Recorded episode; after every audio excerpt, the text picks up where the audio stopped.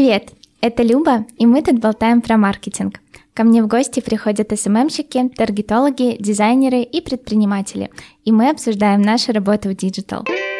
Сегодня мы будем болтать с Таней. Она владельца digital-агентства с экспертизой в SMM и продакшене. Они берут на себя комплексный SMM, то есть занимаются производством контента, ведением профилей и настройкой рекламы. Мы поговорим с Таней, куда расти из фриланса, ведь еще пару лет назад Таня работала над проектами одна, а у меня ситуация похожая, поэтому нам точно есть что обсудить. Тань, привет! Привет, Люба. Давай начнем с истоков. Расскажи, пожалуйста, с чего ты вообще начинала? Знаю, что несколько лет назад ты вела проекты на фрилансе э, и преимущественно контентом занималась, да? Да, все верно. А я на самом деле очень э, хитро сделала. Я работала в большой строительной компании в маркетинге. То есть у меня не было такого резкого перехода во фриланс. Я еще работала на своей основной работе. Компания занималась продажей недвижимости, и я пришла к руководству и говорю, слушайте, есть же уже Инстаграм, там Фейсбук, почему нас нигде нет, там мы такие большие, это же так круто.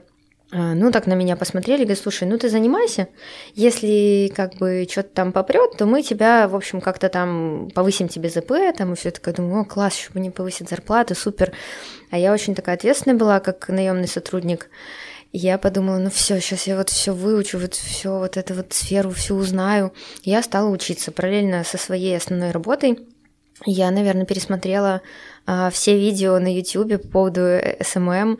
Я купила несколько курсов, я все это прошла и действительно стала двигать э, страницу компании в социальных сетях. Завела везде аккаунты, стала делать контент. Ну, контентом я занималась давно, даже для этой строительной компании, потому что в прошлом я работала пять лет в кино. Я закончила а, Белорусскую государственную академию искусств прям на специальности кинооператор – мне было это очень просто делать, то есть я снимала и видео, и фото, и, конечно, в социальных сетях еще не было такой безумной конкуренции по контенту, и все это выглядело достаточно достойно. Даже вот я сейчас смотрю на то, что я раньше делала, это было очень так интересно. И действительно, даже пошли продажи достаточно быстро, по-моему, через два месяца моей работы. То есть я вообще не знала про таргет, даже, даже не касалась его, просто делала контент и попросила на сайте разместить иконки социальных сетей, чтобы люди просто туда переходили, писала какие-то описания, тексты. И как-то поняла, что действительно, раз это работает, это может работать не только в этой компании, но, вероятно, еще где-то. В компании я работала три года без отпуска и ужасно выгорела. И решила, что надо что-то делать с этим. И подумала, что это же такая крутая сфера, это же такое мое. То есть я люблю контент, люблю видео, фото, я знаю, как это выглядит красиво, я неплохо пишу тексты. Мне подвернулся какой-то э, клиент, потом еще один, и я уже, э, работая в компании, вела, получается, трех клиентов социальной сети компании, еще двух. И очень быстро почувствовала, что это неплохие деньги. Когда зарплата э, стала меньше, чем деньги от моих двух э, клиентов, которые мне платили, я подумала, что так, пора отсюда уходить, и нужно заниматься SMM, и ушла на фриланс. То есть у меня не было очень резкого перехода, я не страдала от того, что нужно бросить стабильную работу и уйти на, вот в неизвестность там, на фриланс, потому что я уже знала, что у меня есть деньги для того, чтобы я могла как-то комфортно жить. Вот это опыт, конечно, кинематограф, потом строительство, потом SMM-сфера. Удивительно на самом деле. Хорошо, а как тебе пришла идея из фриланса уже создать агентство? Это был изначально какой-то план роста, или ты просто поняла, что не справляешься? На самом деле для меня это было настолько очевидно, что я даже не помню времени, когда я думала, что я буду все время заниматься этим одна. Я понимала, что самая главная задача это найти достойных клиентов, мне очень везло с клиентами за всю мою жизнь. Не кидали на деньги, там у меня не было каких-то серьезных конфликтов. И с самого начала мне вот везло, и я понимала, что главная задача только в этом. Чем больше будет клиентов, тем это будет проще найти специалистов достойных, платить им хорошую зарплату. Я сразу поняла, буквально когда у меня уже было два клиента, что Мне кажется, вообще для всех это очень важно понять. Вот именно фрилансеров, которые движутся к агентству, нужно оценить, с какими задачами по работе ты справляешься хуже всего. Ну вот у тебя есть ощущение, что ты молодец во всем, вот ты классно а, делаешь контент, у тебя есть опыт в дизайне. У меня был опыт в дизайне, я владею там и премьером, и фотошопом, и даже иллюстратор понимаю. То есть я могла что-то сделать. Но я понимала, что я делаю это не так профессионально, как это могут сделать дизайнеры, конечно же, с большим опытом. А, я поняла, что хуже всего у меня с текстами, потому что я допускаю ошибки, до сих пор такое бывает. И я поняла, что это нужно передать э, кому-то, кто делает это очень быстро, и хорошо. И я могла написать текст, но у меня уходило на это очень много времени, а клиентов становилось больше. Я понимала, что больше всего времени я трачу на тексты, а я хотела снимать там видео, фото, организовывать съемки. И я нашла девушку, которую мне порекомендовал мой друг. Она потрясающая, мы до сих пор с ней работаем. Она пишет прекрасно, с огромной любовью и очень быстро. Совершенно на разные темы. Я до сих пор ей восхищаюсь каждый раз, когда читаю ее тексты. Вот, э, Настя, если ты меня услышишь, привет. И я поняла, что так, в текстах я не, не очень сильна, мне нужно найти копирайтера. Я ее нашла, мы очень быстро сработались, всем моим клиентам очень понравились новые материалы, и поняла, что все, мы с ней работаем. А потом я поняла, что, конечно, для того, чтобы делать конкурентный на рынке дизайн, какой-то новый, и моей насмотренности недостаточно. Было бы очень круто, если бы у меня был человек, который мог что-то предложить, сказать, Таня, слушай, вот то, что мы делаем, это уже не супер актуально. Смотри, что делают там, не знаю, в Берлине, там, Лондоне. Посмотри, это реально круто. Давай сделаем вот так, давай предложим варианты. И я не так быстро нашла дизайнера, как хотела, потому что я перебирала какие-то варианты. Но потом это случилось, и вот у нас э, дизайнер, который работает у меня в агентстве, тоже работает там уже больше двух лет, а, главный дизайнер – Поэтому все прекрасно. То есть два момента, в которых я была, э, как мне кажется, менее профессиональна, текст и дизайн, я закрыла очень быстро. Как только у меня появился еще один клиент, э, я поняла, что, возможно, нам нужен еще один копирайтер. То есть все росло очень органически, очень логично, это не был бизнес с какими-то серьезными вложениями, потому что, по сути, SMM имеет очень э, простую точку входа, и агентство создать, вообще агентский бизнес в этом смысле очень простой. У него есть другие сложности, но вот этот вход, он очень легкий, потому что если ты не снимаешь офис, это вообще не требует никаких вложений. Все очень логично, тебе клиенты платят, ты платишь своим сотрудникам ты не залазишь в кредиты, тратишь какие-то огромные деньги на закупку товара. То есть мне это было очень приятно, что я как бы как будто бы нигде не рискую. Единственное, что, конечно, ты берешь ответственность не только за клиентов своих, еще и за сотрудников. И здесь у меня постоянное есть чувство вот этой ответственности, я думаю, с которым не живут люди, которые работают на кого-то, потому что я всегда нахожусь э, в небольшой тревоге, э, вовремя ли будет оплата от клиентов, а если у меня оборотный капитал, который позволит, если что-то там, вдруг, если они не заплатят, заплатить подрядчикам, э, не задерживать зарплату. По-моему, за все время работы агентства у меня было, наверное, 4 дня, когда я вот как-то не смогла выплатить там вовремя, и то это было связано с выходными потому что для меня это вот прям невероятно важно, чтобы вот девочки там не, никто не ждал, чтобы все понимали, что все в порядке, и я всегда их смогу там поддержать, и все, вот я такой правильный руководитель, вот, поэтому да, чувство ответственности это то, с чем ты постоянно живешь, я его достаточно легко переношу, но вот это чувство тревоги, оно все равно присутствует всегда. Я не могу от него избавиться. Я не знаю, все предприниматели это проходят или просто кто-то как-то проще к этому относится, но я за годы работы так и не смогла от него избавиться. Я все время думаю, сколько там, вот сколько пришло, сколько у меня оборотный капитал, сколько надо заплатить, так, еще налог. Вот я вот все время в этих мыслях э, часто достаточно об этом думаю. Это интересно. Я тебя на самом деле понимаю, но немножечко в другом контексте. У меня есть чувство тревоги по другому поводу. А, я все время думаю, что может быть, мои сотрудники сделают что-то не так, а я не смогу это проверить, я это не замечу. У нас была одна ситуация недавно. Мы не заметили ошибку на макете. Как по мне, грамотность, орфография — это вообще просто максимально важно, потому что, ну, это же бренд, это же всегда ассоциация. И если человек видит рекламу с некорректным словом, то это сразу какое-то недоверие, как будто бы компания несерьезная и так далее. И, боже, я тогда переживала несколько дней. Слава богу, там очень-очень мало открутилось. Мы быстро заметили ошибку. Но в любом случае у меня вот, наверное, с того момента все не отпускает. Это было, наверное, несколько месяцев назад, а я прям до сих пор трясусь, когда это вспоминаю. Поэтому, да, чувство тревоги, такой момент есть. Я хочу поделиться своей историей, как я дошла до команды, до меня доходит чуть дольше, поэтому это случилось со мной недавно, я в сфере уже давно, но никогда не думала на самом деле, вот как ты, да, что ты всегда знала, что ты будешь делать это не одна. У меня есть знакомые, которые думали так же.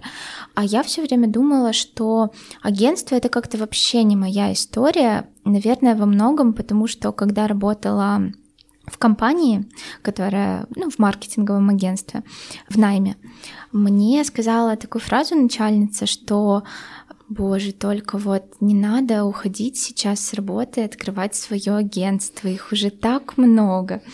У меня была классная начальница, она многому меня научила, но иногда были, были такие заскоки, и это так во мне отложилось, что я думала, вот прямо эти мысли были в моей голове, мне кажется, они там есть до сих пор. И поэтому я очень долгое время работала, как работала, но пришла к такой стадии, когда есть очень много входящих проектов. Я очень часто отказывала, если мне не интересно, ну, потому что могла, очень много было входящих заявок. И в один момент прилетело очень много новых клиентов, и мне все интересно, и этот проект классный, и здесь хочу поработать. И я просто поняла, что все, нет, просто у меня не получится физически. Или я должна не спать, а это как бы не вариант, или я должна делать что-то другое. Ну и вот так появился первый человек в команде, второй таргетолог, а потом я просто поняла, что макеты, которые мы делаем, конечно, вот как ты говоришь, не идеальные, и надо бы сделать что-то получше. И тогда появился дизайнер. Пока что у меня в команде только два человека, и я не позиционируюсь как агентство, пока что не хочу этого, наверное, делать. Мне привычнее, и, наверное, это мой путь, э, быть как такая аутсорс-команда по таргету, и закрывать даже для крупных довольно брендов, которые привыкли работать, допустим, с агентствами, но когда объясняешь концепцию, они, в принципе, понимают и согласны работать как вот команда, которая берет на себя полную ответственность за вот этот вот блок. Подскажи, а с какими трудностями ты столкнулась, когда вот решила, что создаешь агентство? Я могу сказать, что мне кажется, я не очень репрезентативный в этом э, смысле руководитель, потому что мне просто чудесным образом очень везло. Потому что как только мне нужен был человек, э, мои сотрудники или мои друзья говорят, слушай, Таня, вот здесь такая девочка есть, просто вообще, она, она в поиске работы, она чудесная. Она приходила, мы с ней общались, вот сейчас Ксения, она операционный директор в моем агентстве. Мы уже с ней больше двух лет работаем. Она пришла по рекомендации моего главного дизайнера. И она какое-то сделала, по-моему, тестовое задание. Мы с ней пообщались, она мне очень сразу понравилась, она была очень компетентна. Мы договорились с ней на какой-то месяц работы тестовый, и, конечно, я потом ее сразу забрала на full тайм. Мы до сих пор работаем, и я очень рада, что Ксюша в моей команде. Единственный такой момент, э, за который в какой-то момент я очень переживала, у меня есть знакомые, у которых э, даже тоже есть СММ-агентство, и как-то мы встретились на кофе с парнем, с которым очень давно не общались. Он занимается маркетингом, печатью рекламы. Я не могу сказать, что у него э, меньше бизнес, чем у меня, вероятно, даже больше. И мы встретились с ним на кофе, он говорит, Тань, ну как там твой бизнес, все дела? Я говорю, слушай, ну вот сняли офис, офис мы снимали в потрясающем месте, в отдельном здании, где все было в деревьях, был сад, это как-то было настолько романтичное и чудесное место, что я сейчас скучаю по нему. Мы сейчас его уже не снимаем. Лето это было вообще потрясающе, а в центре города. И он мне говорит, слушай, вот ты такой офис сняла в таком месте живописном, а сколько ты платишь? Ну, я говорю, что там вот столько, я, там, по 300 евро мы платили. А, он говорит, слушай, это так много, а почему ты вот вообще своих сотрудников посадила в такой офис? И я как бы такая напряглась, думаю, а что, а что такое? Он говорит, слушай, мои сидят вообще в подвале, вот, там немного окон, он говорит, я камеры повесил, я говорю, а зачем камеры? А он мне говорит, ну как, а как ты вообще контролируешь своих сотрудников? У меня, говорит, камеры, я слежу за тем, чтобы они работали. Я начинаю дальше его расспрашивать про то, как организована его работа. И он меня спрашивает, слушай, говорит, а где ты компьютеры покупала? Говорит, у меня просто есть компания, которая со скидкой продает компьютеры. Я говорю, какие компьютеры?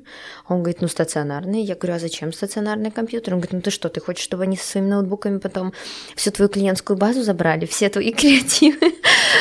И я на него смотрю и понимаю, что между нами просто пропасть. И я говорю, слушай, я вообще не слежу за своими сотрудниками. У меня нет, конечно, камеры. И он говорит, а если они там сдружатся у тебя? А так получается, что это вот еще по поводу тревоги руководителя, о том, что все говорят, предприниматели, слушай, когда вот дружит вся команда, это не очень хорошо. Ну как, какие страхи есть, да, у руководителя? Что тебя могут кинуть, что они уйдут всей бандой, создадут агентство и скажут, все, Таня, пока, потому что они дружны или что они будут дружить и не будут уделять больше времени работе. Они реально тусят вместе. И я сначала как что тревожилась немножко по этому поводу.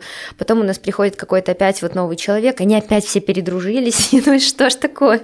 Но я свыклась с этим, подумала, что это ведь очень здорово, да, что люди, хорошие люди, профессионалы своего дела, которые горят э, идеей и этой работой, что у них очень много общего у нас э, похожие ценности, и это так логично, что они э, находят э, между собой столько общего и дружат, ну, что я уже отпустила это, думаю, ну и прекрасно, потому что буквально вот прошла неделя, они уже ходят на какие-то открытия магазинов все вместе, я думаю, ну, потрясающе просто. И я помню, он меня так напугал, говорит, это так плохо, ты вообще за ними не следишь, вот увидишь, пройдет год, все тебя там бросят, подставят, и для меня это был такой шок, и я помню, еще пару часов я шла и думала, так, я как предприниматель вообще делаю все не так, сотрудники не должны дружить, я за ними вообще не слежу. А раньше и сейчас я так думаю, да пусть они хоть танцуют, ну, просто пусть они выполняют все задачи, которые у нас есть, там соблюдают дедлайны, ну, с этим у нас нет никаких вопросов. Ксения, директор, держит всех как-то вот под контролем, нам удается делать это без какого-то давления, я очень горжусь, что я создала команду, которая э, как будто бы заинтересована в работе и в классном результате. Я уверена, что так и есть. А еще я хотела сказать одну такую интересную мысль, которая пришла ко мне на тренинге. Я проходила тренинг «Пространство для развития» Виталия Балавина, ПТР, он был недавно в Минске такой очень трансформационный, непростой тренинг, но в том числе про бизнес. И Виталий нам рассказывал такой пример. Он спрашивает аудиторию, там сидело около 50 человек, он говорит, «Э, вот смотрите, есть компания X и компания Y. Компания X – это компания, где руководитель контролирует э, своих сотрудников, понимает, когда они выполняют какие задачи, какие задачи у них стоят на следующую неделю, что они выполнили – очень четко чекает все, что происходит, и когда он самый компетентный из своих э, сотрудников. Очень много компаний так работают. Он говорит, поднимите руку, у кого такая компания, потому что тренинг рассчитан в основном на предпринимателей, я думаю, их было 90% там. Ну и так много достаточно людей поднимает руки. Он говорит, а есть компания Y. Компания Y – это где сотрудники достаточно самостоятельные, принимают, у них большой разброс принятия решений, то есть они не часто спрашивают руководителя, что делать, много генерируют новых идей, что-то предлагают, в том числе могут там общаться с клиентами, взаимодействуют друг с другом, вместе растут – и чаще руководитель не так компетентен, как кто-то, например, из сотрудников. Говорит, ну вот поднимите руку, у кого компания Y.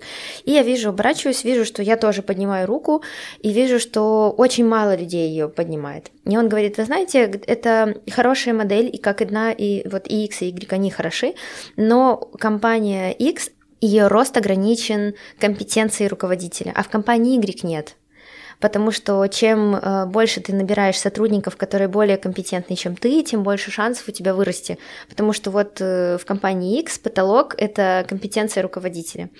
И мне это настолько запомнилось, и я подумала, что это же потрясающе простая, но очень правильная мысль, да, что э, руководителю не стоит бояться брать очень талантливых профессиональных сотрудников. То есть дай э, шанс своей компании вырасти за счет э, сотрудников, которые знают больше, чем ты. И я уверена, что в определенных компетенциях мои сотрудники намного сильнее меня. Где-то по насмотренности, где-то по каким-то, да, новым идеям, которые они предлагают. Я что-то вообще не видела. Мне иногда такое сбрасывают в чат, что я просто такая, девочки, да ладно, это уже существует. Я почему говорю девочки? Потому что у меня преимущественно женская команда, и только по таргету мы сотрудничаем с командой, где все парни, и мне кажется, это очень интересно, когда таргетом занимаются мужчины, все такие техничные, они общаются с нами только списками, а вот все, что связано с контентом, с коммуникацией с клиентами, делают девушки. Вот так. Очень интересно. Слушай, на самом деле ты меня одновременно напугала и вдохновила, потому что модель X — это прям вот сейчас то, что происходит со мной, и я не до конца уверена, что это хорошо, особенно услышав твои аргументы. Это очень круто. Спасибо. Да, я очень рада, потому что для меня это было открытием. То есть я вот даже тебе сказала, что это как бы так просто, да, но так очевидно. И я думаю, что, возможно, мы еще с тобой поговорим немного, да, вот про страхи руководителей, потому что я их достаточно много испытываю, у меня немного опыта руководства, и когда ты спрашивала, с какими сложностями я столкнулась, так вот, я поняла, что самая большая сложность – это вообще не поиск клиентов, это не работа, не текущая, не операционная, это управление. Нет ничего сложнее, чем управлять командой так, чтобы в команде было чувство вот этого огня и жизни. Недавно я услышала потрясающую фразу, которая точно так же меня покорила, как э, история с X и Y, что кто такой менеджер на самом деле, да, и вот когда спрашивают, кто такой менеджер, ну и ты такой думаешь, менеджер это тот, кто управляет, ну какие-то такие мысли приходят. А фраза звучит так, что менеджер — это человек, который разжигает огонь в сердцах людей. Вау. И у меня прям пошли мурашки. Я помню, что это же потрясающе, так есть. То есть э, наивысшая форма правильного управления – это действительно разжечь огонь в сердцах людей, чтобы они горели делом, чтобы они хотели это делать, чтобы они восхищались проектами, то есть чтобы вот эта вся текучка была наполнена какой-то жизнью. Потому что я всегда очень боюсь э, в агентстве превратиться в агентство, которое делает какие-то очень скучные текущие проекты. У меня сотрудники не такие. Я понимаю, что нам нужно все время какой-то новый клиент, какие-то испытания. Вот мы не можем спокойно работать. У нас такого никогда не бывает, что у нас вот ровно из месяца в месяц мы делаем одинаковые вещи, вообще так никогда не бывает. У нас либо есть клиент, который какой-то потрясающе сложный, у нас все время какой-то челлендж, мы за это беремся, героически это все преодолеваем, либо случаются какие-то там интересные проекты, спецпроекты, которые мы реализуем. И мне кажется, вот это и есть особенность э, про, э, достойного руководителя делать э, работу своей команды именно такой. То есть это не просто управление какое-то как техническое, да, которое мы представляем, а действительно, как бы высший уровень менеджмента – это вот сделать так, чтобы все горело, и чтобы в команде было, в работе было очень много жизни. Это круто, я с тобой абсолютно согласна. Я еще хотела дать обратную связь по тому, что ты рассказала про страх, что команда уйдет. Может быть, дело в том, как ты к этому изначально относишься, если ты изначально строишь бизнес, команду, думая о том, что так надо всех держать в ежовых рукавицах, чтобы они не сбежали, чтобы не было какого-то там непослушания, шепота за стенкой про тебя, про то, какой ты руководитель, возможно, оно так и происходит. А когда ты об этом не думаешь, когда все так органично, когда ты доверяешь, и люди чувствуют твое доверие, мне кажется, что вполне реально привлекать таких людей, которые похожи на тебя, которые не замышляют ничего страшного. Я знаю, что клиентам иногда очень больно дается переход от э, фриланса к какой-то командной работе, когда ты нанимаешь сотрудников. Возможно, у тебя это было не так заметно, учитывая, что ты начинала да, с небольшим количеством клиентов переход в агентство, но у меня была ситуация, что некоторые клиенты после того, как я сказала, что начинаю работать с командой, э, немножечко встрепенулись, э, подумав, что я просто скидываю их какому-то другому специалисту. У тебя было так? У меня так не было. И я сейчас объясню, почему. Мне так интересно, ты все время спрашиваешь, у тебя так было? Я такая, все, нет, нет, не было. А я объясню, почему. Потому что мои первые клиенты, владельцы бизнеса, э, с которыми я изначально э, строила отношения э, как-то очень доверительно. То есть я понимала, что это люди с огромным опытом, они все очень такие серьезные, у них большие обороты, большой бизнес. Я к этому даже близко не еще не была причастна. Мне так было интересно, как это все устроено, потому что, ну как дотянуться до таких знаний, если ты не ходишь постоянно на бизнес-пробуждение, не слушаешь эти все э, мотивационные ролики про бизнес, конечно, спросить у тех, кто это все сделал. И в самом начале еще моей работы я спрашивала о том, что вот э, я рассказывала мне несколько клиентов, и я вот э, понимаю, что я очень сейчас занята, погружаюсь, и я сама как будто бы вывела их на то, что они мне говорят, Таня, конечно, тебе надо делегировать. И я такая, да, они говорят, конечно, смотри, вот это работает вот так, тебе нужно найти команду, которая тебе поможет, устрой собеседование. То есть Залог вообще а, честных и хороших отношений с клиентами и с, со своими сотрудниками – это прямая коммуникация, как говорит моя подруга. Это любимая фраза. Прямая коммуникация. Будьте искренними. Когда ты разговариваешь со своими клиентами и делишься какими-то своими страхами, то есть понятно, что нужно понимать, в какой момент это делать, да, просто с клиентом, с которым вы там общаетесь всегда по делу, как-то это очень странно переходить на такой уровень. Но если вы, допустим, давно сотрудничаете, как будто бы странно не знать немного о жизни друг друга. То есть я знаю там, например, как зовут собак моих клиентов, сколько у них детей, куда они ездят в отпуск.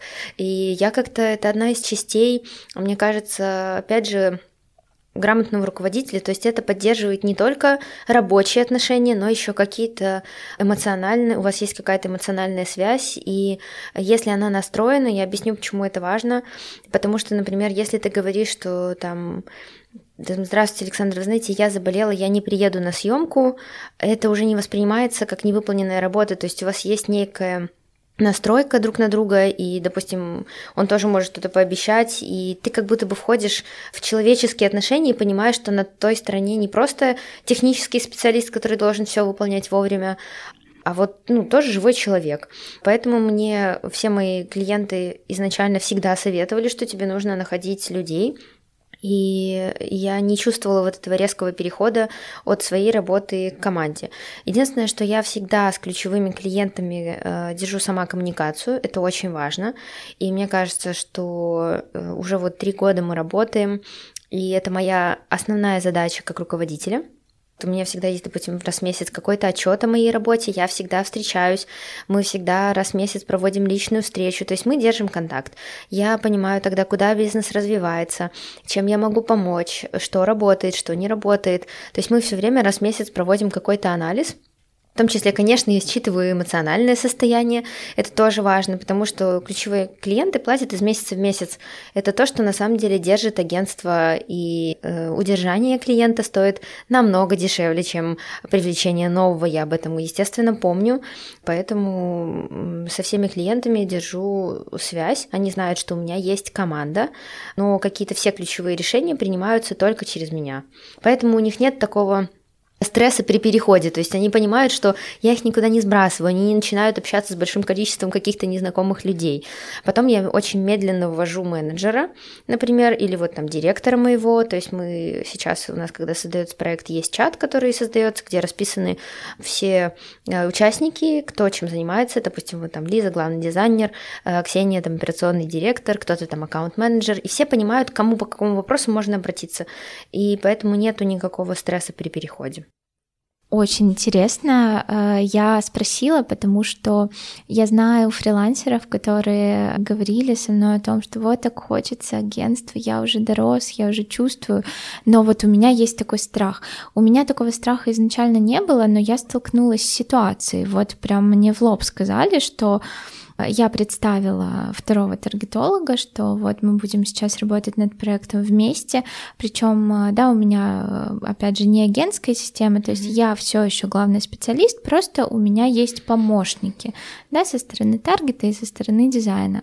И вопрос решился, на самом деле, очень быстро, когда мы просто э, созвонились, поговорили. Ты абсолютно права в том, что как там прямая коммуникация? Да, прямая коммуникация. Прямая коммуникация — это супер, я тоже запомню эту фразу.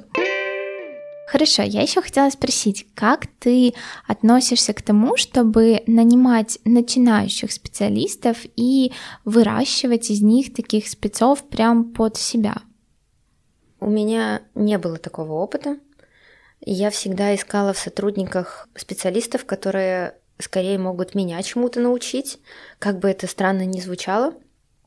Просто брать человека, который будет учиться, я просто не умею это делать, у меня не было такого опыта, я не понимаю зачем, потому что какой-то нужно будет дать ему задание, проект, проверять. Я потрачу на это достаточно много сил, я не боюсь, что он уйдет, просто есть люди, которые уже компетентны, уже могут что-то предложить. У меня просто такого уровня клиенты, что мы не можем на них э, ничего тестировать. То есть здесь нужна постоянная, системная, очень качественная работа. И придумывать какой-то проект или давать какие-то маленькие проекты для того, чтобы человек обучался – Пока мне не было такой возможности. Я понимаю, что мы загружены достаточно сильно, у нас нет э, свободного времени, у моих сотрудников нет свободного времени на обучение. Я знаю, что они невероятно ответственны. Если я дам задание обучить нового сотрудника, они будут на это тратить достаточно много сил, потому что им нужно будет представить результат. А зачем это делать, если действительно есть, можно сразу привлечь человека, который может уже чем-то со мной поделиться? Уже какие-то у него есть кейсы, уже он может сказать там, девчонки, вы работаете вот так, вот смотрите, есть еще вот это. То есть э, я не ращу специалистов. Недавно я искала сотрудников в агентстве через Инстаграм, делала пост, и у меня было около, наверное, 40 заявок в Google форму, и еще я разместила на Jobs to Buy объявление, и там, наверное, около 70. И э, были, я искала очень опытного специалиста уже, я, кстати, так его и не нашла еще, вот, но было очень много людей, которые писали, мы готовы пойти стажерами. Если честно, здесь я не знаю, что дать э, стажерам, какую работу дать стажерам для того, чтобы они стажировались у меня в агентстве. Серьезно, просто не знаю. Ну, ну напиши тексты там. Ну, как-то это вот все странно. Мне кажется, что если ты берешь человека в стажеры, ты тоже должен им заниматься. Чтобы человек получил какой-то результат, он же для тебя работает э, бесплатно. А просто так смотреть, как работает вся моя команда, я не думаю, что это будет эффективно. Поэтому я так и не знаю еще, как э, с этим работать. Вот если, допустим, у тебя есть какой-то опыт, или ты знаешь, поделись со мной, пожалуйста. Потому что я не знаю, как стажера внедрить в команду, вырастить его, у меня такого опыта не было. Мое мнение на этот счет идеальная команда для меня сейчас, это было бы, наверное, либо 50 на 50, либо 70 на 30. Причем 70 это Э, специалисты начинающие. Возможно, еще дело в том, что у тебя агентство, скажем так, полного цикла. Вы занимаетесь и контентом, и условно рекламой, да, и э, съемкой, и наполнением ленты. Это все очень разные сферы. Я занимаюсь исключительно таргетом, и даже если я говорю про дизайнера, то это дизайнер макетов для рекламы. То есть в этом во всем моя компетенция очень сильная. Поэтому мне намного легче взять э, начинающего специалиста, как-то его подучить своими методами, потому что очень сложно найти сейчас, во-первых, таргетолога, который будет готов идти в найм, особенно если, да, у тебя не агентство, не крутая компания с соцпакетом. И, во-вторых, э, есть такие фишки, которые реально работают, о которых не рассказывают на курсах, о которых мало кто знает. И я могу ими поделиться, и у наших клиентов уже есть результат. И, соответственно, я могу привести человека, показать, как его делать, и тоже сделать этот результат. То есть у меня такое мнение, что очень круто э, брать специалистов и учить их под себя, если у тебя, во-первых, есть на это время и желание, и во-вторых, есть именно компетенции, которыми ты готов делиться. Это, наверное, ключевое. Тебе не кажется, что SMM-агентств сейчас очень много, прям как моя бывшая начальница говорила? И как выделяться, как вот не потеряться в этом многообразии? Много. Несколько лет назад, когда я училась, не несколько, уже достаточно давно, я училась, когда в Академии искусств, был просто какой-то бум на фотографов, я помню. Все хотели быть фотографами, только появились эти зеркалки модные. А, все их покупали, просто мне кажется, что соцсети были вообще только для фотографов и сделаны, их было так много. Я, обучаясь еще когда не работала в кино, я тоже была фотографом, все зарабатывали, либо снимали свадьбы, либо снимали какие-то мероприятия, потому что нужно было студентам накопить на технику, чтобы уже снимать что-то серьезное, ну то есть понятно. Думала, ну как так, вот я сейчас поступила, я занимаюсь той сферой, где просто сейчас находятся все абсолютно люди, а, столько этих фотографов, было, по-моему, три или четыре а, фотошколы, которые обучали фотографов. я попала просто в какую-то невероятную сферу, где было просто миллион людей. И я переживала за конкуренцию, как же ее выиграть, столько вот этих фотографов развелось, да, как говорили. Ну и что, посмотри, э, что мы имеем сейчас. У нас как было 10 топовых фотографов э, в стране, так э, они и остались. Ну ладно, хорошо, 20. То есть плюс там эра мобильных технологий, да, все уже сами себе фотографы. А, я не боюсь конкуренции, потому что, да, у нас не самый большой рынок, но мне кажется, что клиентов хватит всем. Плюс недавно, когда я еще делала анализ конкурентов, я поняла, что есть бренды, с кем поработали почти все агентства, которых я анализировала. Потому что очень часто сейчас агентства проводят таким образом созвоны, они созваниваются по Zoom и показывают презентацию своего агентства. И вот есть такой слайд, где есть все клиенты, с кем они работали. И там есть, не знаю, Coca-Cola, Газпром, ну и там, не знаю, еще топ-5 брендов, которые есть в каждом агентстве. Ну, то есть, как бы рынок очень большой, э, я думаю, что не стоит вообще бояться конкуренции, нужно понять, каких клиентов ты хочешь. То есть не чтобы там тебя искали клиенты, а вообще понять, с кем ты хочешь работать, с какими нишами. Я знаю, что есть таргетологи, которые работают только там с нишами wellness и beauty. Вот они вот только так и все. Это мне интересно. Кто-то не хочет идти там в строительство, например, да, или там, не знаю, с техникой какой-то серьезной работать. Вот э, мы там больше работаем с медицинской нишей ниша медицины, стоматологии, и мне она очень интересна. То есть надо понимать, э, с какой сегмент, какие ниши, что тебе интересно, и идти туда. Агентств много, да, но и клиентов очень много.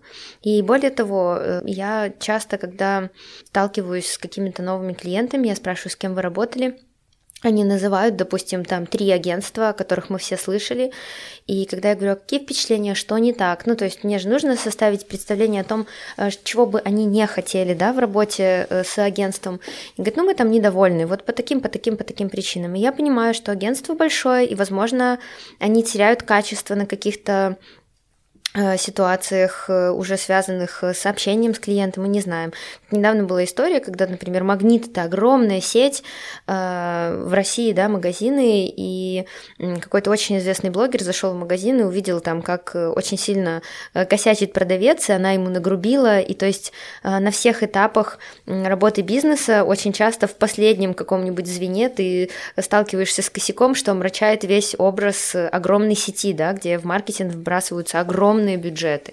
Вот, поэтому я думаю, что Всем всего хватит, вообще не стоит об этом переживать. Плюс а, часто вот бывает, когда меня спрашивают, ну вот знаете, вот нам предложение, вот и это агентство тоже присылало. Вот чем вы лучше, чем они?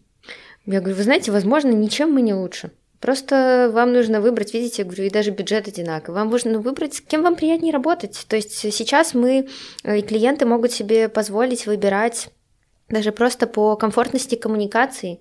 Уровень достаточно высокий уже агентств, которые работают. Это так прекрасно. Мы можем выбрать клиентов, и клиенты могут выбрать нас, просто потому что у нас, э, например, мы ментально с ними схожи. Поэтому много это хорошо. Это всех бодрит, всех растит. Э, чудесно, пусть их будет больше, ничего в этом такого нет. Меня это вообще не пугает. Очень правильная мысль про бодрость. Я все время радуюсь, когда выходит какой-нибудь новый поток таргетологов, и мои клиенты говорят, Люба, нам тут столько предложений прислали, что можно сделать с нашим проектом. А я такая, а мы все это же делаем. Поэтому да, конкуренция это круто, я с тобой согласна, смотря как к этому относиться. У меня есть последний вопрос. Расскажи про планы агентства на будущее, если они не секретные, конечно. Нет, это не секрет. Мы очень аккуратно подходим к выбору клиентов. Я помню, ты в списке вопросов писала, что, возможно, вы хотите остаться бутик-агентством. Я не могу сказать, что мне не нравится эта история, потому что я бы хотела иметь какой-то пул клиентов, которые мне очень приятны, и нравятся, чтобы вот они были с нами долго. Почти все клиенты у нас больше нескольких лет, ну вот больше года почти все, наверное. И это даст мне возможность стабильно приносить классный результат клиентам, которые мне очень близки и с которыми очень интересно заниматься. То есть мы ни разу еще не делали рекламу, мы хотим это начать, что мы работаем три года без сайта, без социальных сетей. Когда меня спрашивают, Таня, ну как, как, почему, вы же digital агентство, вы делаете сайты, в том числе, почему у вас нету сайта? И я правда говорю, что у нас просто не доходили руки до этого, потому что ты все время как-то, если есть время, занимаешься доработкой, улучшением своих клиентов, и это прям же так азартно, а как бы, как будто бы собой заниматься не нужно. Так не нужно, на самом деле. Просто уже столько кейсов накопилось, что просто очень хочется поделиться своей работой. Они, правда, классные. И вот мы уже наконец-то пришли, и сайт уже в разработке, и скоро будет. А, вот, поэтому по поводу клиентов, эм, все, что связано с рекомендацией, это очень круто. Ты сама это знаешь, да, ты сама мне говорила о том, что тебя тоже часто рекомендуют, почти там, да, 100% клиентов это рекомендация. Почему это хорошо? Потому что э, люди, которые с тобой уже совпали, людям, с которыми они, вероятно, тоже совпали, рекомендуют тебя. То есть вероятность, что вы совпадете все, ну, как бы она максимальная, это прекрасно. То есть, скорее всего, если ты работаешь с клиентом больше года, он тебе рекомендует, тот, кому он тебе рекомендует, тоже очень там порядочный, у него есть там, не знаю, стиль, вкус, то есть вероятность совпадения максимальная, это потрясающе. Поэтому мы, конечно, хотим расти, но точно не ставим клиентов на какой-то поток, то есть у нас ко всем достаточно индивидуальные отношения, то есть максимально индивидуальные, у нас со всеми отличается очень, даже, даже принцип работы отличается. Хотим расти, но медленно и как-то очень осознанно, выбирая клиентов, которые нам очень подходят, э, медленно, но верно двигаемся к масштабу. Таня, спасибо огромное, что рассказала столько всего интересного. Спасибо большое, что дослушали до конца. Встретимся совсем скоро в новом выпуске.